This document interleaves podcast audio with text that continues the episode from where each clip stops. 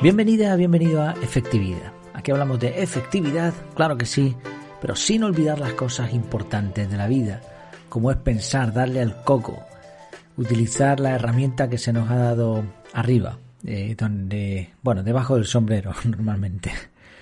El título del episodio de hoy es ¿Cómo escapar de una cascada informativa? Está lloviendo, de hecho no sé si se notará, creo que no, que el, el micrófono no, no lo va a, no, no, recoge bien el sonido ambiente, pero ahora mismo está cayendo una, una lluvia importante. Lleva así casi cuatro días. De hecho, allí, aquí en Canarias estamos en alerta máxima. Bueno, ya hoy se eliminó esta alerta, aunque la realidad es que sigue lloviendo y la acumulación de agua eh, sigue causando problemas cada vez más, como es obvio. El caso es que cuando el gobierno puso en marcha el estado de alerta, uno tras otro se fueron cancelando eventos. ¿Era necesario? Probablemente sí, casi con toda seguridad. Pero ¿y si los datos iniciales estaban equivocados? ¿Y si ese ciclón tropical que amenazaba Canarias realmente no iba a tocar nunca las islas? ¿Era necesario haber tomado esas decisiones en ese caso? Bueno, en realidad nadie comprobó esto. Bueno, evidentemente salvo el gobierno. La mayoría de los actores implicados cayeron por una cascada informativa. En el episodio de hoy vamos a ver de qué se trata este curioso efecto. Vamos a ver varios ejemplos de cascadas informativas que puedes aprovechar a tu favor o bien evitar escapar de estas cascadas si es que puedes. Antes de continuar con el episodio, antes de darle caña a este tema, que creo que es bastante interesante, eh, te recuerdo que en muy poquito tiempo abrimos la academia en donde puedes aprender a evitar eh, este tipo de trucos, este tipo de sesgos en donde, bueno, nos pueden venir bien o nos pueden engañar totalmente. En efectividad.es puedes inscribirte y para aquellos que lo hagan antes de que la academia abra, abra sus puertas, tendrán un regalito. Y ojalá, y cuando estés escuchando esto, pues ya esté abierto. Ojalá para mí te quedarás sin regalito eh, o no, me lo puedes pedir. Si lo estás escuchando esto más tarde, pues me lo puedes escribir en efectividad.de barra contactar y me dice, oye, estoy escuchando este episodio y he llegado tarde y a ver qué se puede hacer. Ya veremos cuando llegue ese momento. Vamos a hablar de este tema tan interesante, las cascadas informativas. Una cascada de información es básicamente un fenómeno en el que un grupo de personas toma la misma decisión de manera secuencial. Esto quiere decir uno detrás del otro. Es diferente al, comportamiento de manada, eso de que todo el mundo hace lo mismo, y después vamos a ver algunas de estas diferencias. El proceso de la cascada informativa es el siguiente. En primer lugar, el sujeto A, podríamos llamarle así, el sujeto A o el sujeto 1, toma una decisión. Entonces llega el sujeto B, que ha visto la decisión del sujeto A y como se fía de él, hace lo mismo. Después llega el C, hace lo mismo, el D, y así la cascada va aumentando. Una característica de las cascadas informativas es que la decisión es normalmente binaria. Es esto o aquello. Mientras que en el comportamiento de manada es algo más complejo porque son maneras de actuar, son procesos, son formas de pensar. Otra característica de las cascadas informativas es que cada persona puede observar la decisión de los que iban antes que él. El comportamiento de manada simplemente ves a un grupo de personas haciendo algo, pero no les has visto decidir. Sin embargo, en una cascada informativa no añades información al proceso, o sea, les ves decidir, pero no añades información. Simplemente alguien toma una decisión binaria entre esto o aquello y la otra persona ve lo que ha decidido, pero no sabe por qué ni sabe cómo le ha ido con esa decisión. Otro punto interesante es que la fuerza de la cascada es mayor a medida que más individuos toman la misma decisión. Y esto mm, produce que cada vez sea más difícil decidir a la contra. ¿Cómo voy a hacer esto si todos los demás ya han decidido lo contrario? ¿Y si me equivoco al decidir? Si decido igual que ellos, la culpa será de todos, porque todos hemos hecho lo mismo. Pero si soy el único en pensar diferente y encima me equivoco, pues toda la culpa va a ser mía, va a ser fácil señalarme. Incluso hay una fórmula llamada regla de Bayes, nos sonará de esto de lo, de lo bayesiano, pero esta regla lo que hace es calcular la potencia de la cascada informativa, bueno, no la regla, ¿no? una fórmula basada en esta regla, mejor expresado, por si hay alguien matemático escuchándome. Lo que, lo que hace esta fórmula es calcular la potencia de la cascada informativa a medida que se van añadiendo sujetos que repiten la decisión. Y es eh, lógico concluir que a más personas, pues más será la fuerza de esta cascada. Y esta es la gran diferencia del pensamiento de manada. A un grupo se le puede influir desde afuera para que hagan algo, pero también para que de pronto cambien de opinión. Y es lo que sucede en una manada. Imagínate una manada de, no sé, de antílopes en mitad del desierto y que ahora ven un, peligro y empiezan a correr en una dirección. Y de pronto ven un peligro en, en otro sitio y, y vuelven a cambiar de dirección. Lo hacen todos juntos como una manada. Pero la cascada informativa funciona diferente, es mucho más lineal, eh, lleva un proceso de tiempo. Alguien decide de una manera y los otros siguen detrás. Las cascadas informativas van creciendo en potencia, pero también en velocidad. Y al principio van lentas y poco a poco pueden llegar a ser imparables. Y estas cascadas todavía son más peligrosas y de hecho se suelen producir porque los primeros sujetos en decidir son más creíbles. Si el gobierno hace esto, ¿quién soy yo para hacer lo contrario? Es el gobierno. Si un grupo de personas eh, sabias deciden algo, pues uno lo hace o, va a hacer lo mismo porque es que son sabios. En un grupo de personas, en un entorno en el que hay una decisión de grupo, si el que más sabe habla primero, es muy posible que provoque una cascada informativa. La realidad es que esta es una mala praxis, porque en la mayoría de las ocasiones es el conjunto de opiniones diversas, algunas muy buenas y otras muy malas, lo que produce una decisión final mucho mejor. Por eso en algunas entidades se evita con reglas que los que tienen más autoridad hablen primero. Un ejemplo son muchos tribunales militares donde los oficiales votan en rango inverso. Primero votan los de menor rango.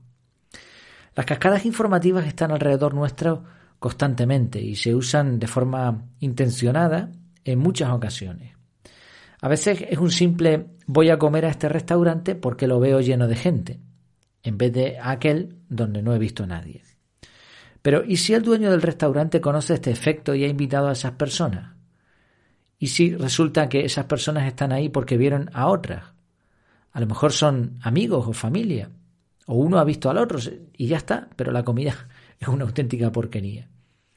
De hecho, en entornos digitales se utiliza ya desde hace mucho tiempo la práctica de comprar reseñas para vender un producto en Amazon, por poner un ejemplo. Reseñas totalmente falsas, ¿eh? cuando uno las, intenta verificar, pues encuentra que, que ahí no hay nada. Por cierto, esto no solo sucede en Amazon. Si vas a comprar un curso online, la mayoría de ellos tienen reseñas modificadas o mm, falsas directamente. Yo he hecho algunas pruebas de intentar identificar a, personas que aparecen diciendo que, que, un producto o que un curso es muy bueno y después no, no están por ningún sitio. En marketing se utilizan estas cascadas de mercado, pero también ocurren los movimientos bursátiles, donde el simple hecho de que un valor llegue a cierta cantidad provoca rebotes. ¿Y esto por qué sucede? Porque muchos usuarios programan una venta o una compra cuando el valor llegue a cierta cantidad. ¿Qué cantidad? Pues la mayoría de las personas no se van a dedicar a poner 21.234,56. Eso lo puede hacer alguien, pero no va a haber un grupo de personas que hagan eso. La mayoría van a poner 21.000. A los 21.000 vendo o a los 21.000 compro. ¿Y qué hará alguien que ve que en 21.000 la acción rebota? Pues evidentemente va a ser exactamente lo mismo. Y aquí se produce una especie de cascada a nivel más complejo. Pero bueno, esto esto está estudiado que funciona de forma muy similar. Otro ejemplo son las películas de Hollywood. Si se sabe que una película en donde se han gastado mucho dinero puede ser un fracaso, van a invertir más en marketing. ¿Y, cómo es posible esto? Pues, pues porque saben de este efecto. Así que van a pagar a medios masivos para que digan lo buena que es la película. Por propia experiencia, suelo huir de las películas en donde aparece una carátula diciendo la mejor película del año según la revista Times, o cosas así, ¿no? Bueno, eso es porque no será tan buena.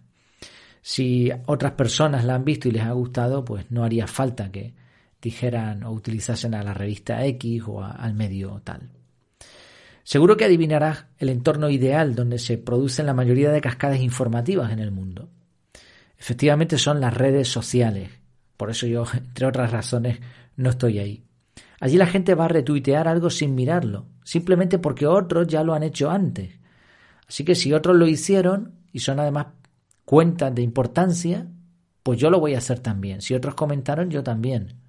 Así, cuanto más se comparta algo, cuanto más se comente, más se seguirá compartiendo. Y puede llegar un momento que se haga viral.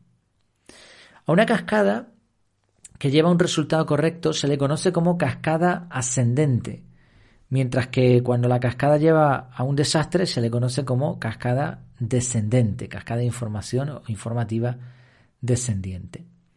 Lo interesante de esto es que en una cascada normalmente no se ve el resultado de la decisión sino una vez que se ha formado la cascada. O sea, se decide, otros siguen la decisión y pasado el tiempo se ve si aquello estaba acertado o no. Y en muchos casos ni siquiera pasado el tiempo se puede ver con claridad, otras veces sí. Obviamente los actores iniciales siempre van a intentar justificar su decisión. Fueron los primeros y provocaron esa avalancha, así que aunque este, estuviesen equivocados van a intentar ocultarlo. Ahora, ¿cómo escapar una cascada informativa? Sería fácil llegar a la conclusión de que si pensamos por nosotros mismos, evitamos las cascadas informativas. Pero en un mundo tan altamente socializado y donde te pueden hacer responsable rápidamente de tus decisiones, sobre todo si afectan a otros, esto no es tan simple ni siquiera tan efectivo. Por ejemplo, imagina la situación que te comentaba al principio, se acercaba un ciclón, creo que era un ciclón o huracán tropical, bueno, da igual, llegaba a, indicaba que iba a llegar a las islas y ahora el gobierno dice, vamos a declarar la alerta porque eh, hay que cuidar a los ciudadanos y esto puede ser un desastre. Vale, perfecto. Y ahora tú eres responsable de celebrar cierto evento. Y ya has visto lo que el gobierno ha hecho. Ok, podrías decir, bueno, no voy a tomar decisión todavía, voy a analizar los datos.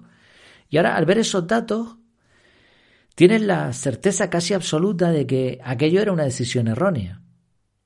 Pero para cuando tú has analizado los datos, otros actores importantes ya han cancelado sus eventos. Así que ahora, si decides lo contrario, vas a quedar mal. O incluso te puedes enfrentar a problemas con el gobierno. Además, estás mostrando claramente que no estás de acuerdo y que y vas a quedar mal con ellos porque no apoyas lo racional, lo que están haciendo todos los personajes importantes en la cuestión. La presión poco a poco va a aumentar y cada vez más personas y entidades siguen cancelando sus eventos. Así que al final te quedas solo y si no lo haces, aunque tuvieses razón, vas a salir perdiendo. Otra opción sería mirar los datos y aún así decir, bueno, pero es que tengo que decidir esto, porque imagínate que me equivoco, pues sería una responsabilidad tremenda. Pero si los equivocados son ellos y yo hago lo mismo, aunque tengo datos diferentes, pues no, nadie me va a culpar. Vale, esta opción no la aconsejaría a nadie. Es muy frustrante. Porque sabes que no estás haciendo lo correcto, ahora tienes los datos y aún así te pliegas a la mayoría. Tú no estás en la cascada, pero te has dejado llevar totalmente. Hay una opción mucho más interesante, que es la opción informativa. Dudas de lo que se ha decidido porque tienes otros datos y ahora lo informas con toda tu potencia, con el marketing que tengas, con los medios que tengas. No vas en contra de la cascada informativa, lo que haces es generar otra información diferente. Tú dices, bueno, eh, se ha tomado esta decisión, pero yo tengo estos datos diferentes. Entonces, quiero pararme y decidir eh, con más base. Necesito un poco más de tiempo. Esto puede generar en dos cascadas. Ahora puede haber otras personas que digan, uff, esta persona, eh, este actor en, en la historia piensa diferente y también es alguien potente. Así que voy a mirar esos datos. Entonces puede suceder que otros sigan, te sigan a ti, con lo cual la cascada informativa en este caso ahora dependería exclusivamente de ti, es una gran responsabilidad. También podría suceder que en base a diferentes datos, incluso cuando ya no hay una no es algo binario, no hay una dual, una opción dual, digamos. Eh, cuando hay tres, cuatro, cinco, seis opciones, entonces podría suceder que cada cual hiciera lo que quisiera y entonces ya la cascada se rompería. En todo caso, la mejor solución está en no tener que tomar decisiones de este tipo. Hemos puesto un ejemplo de que eres alguien responsable de cancelar o seguir para adelante con cierto evento. Si no eres responsable de eso, en realidad las decisiones son mucho más fáciles. El ideal sería ser totalmente independiente, como dice cierta frase, independiente siempre, aislado nunca. Pero esto es muy difícil de lograr. Eso sí, en asuntos personales como los de ir a un restaurante o a otro, o comprar un producto en Amazon o hacer un curso o no hacerlo, sí que podemos tener una mente crítica sin ningún problema y tratar de decidir con sentido común en vez de caer en una cascada informativa. Espero que te haya resultado interesante este tema. Por cierto, en la academia no vamos a utilizar eso de la cascada informativa. El reclamo no es que hay un montón de personas ahí. El reclamo es que va a haber gente interesante, estoy seguro de eso. Pero no animo a nadie a entrar porque haya mucha gente o, o porque haya más personas, sino porque los resultados que se generen sean realmente buenos. Te iré contando. Y ya sabes, si te inscribes ya, pues hay un regalito, eso sí, como, como premio, ¿no? Yo realmente necesito hasta cierto punto tener esa previsión. Ya he tomado la decisión de abrir la academia, así que, y de dejar mi trabajo, así que se abrirá. Pero oye, cuantos más entren, pues eh, menos complicaciones económicas tendré al principio, aunque estoy seguro que tiraremos para adelante. No las necesito, o sea, no, no es que necesite el dinero, lo hago por otras cuestiones mucho más elevadas que eso, pero evidentemente cuantas más personas estén, más fácil me va a ser. Y mejor será para todos, evidentemente, porque podré dar mayor calidad. Pues muchas gracias por tu tiempo, por tu atención y hasta la próxima. Oye, por cierto, coméntame cualquier cosa que te haya llamado la atención. Ya sabes, en efectividad.es barra contactar me tienes a tu disposición. Un abrazo.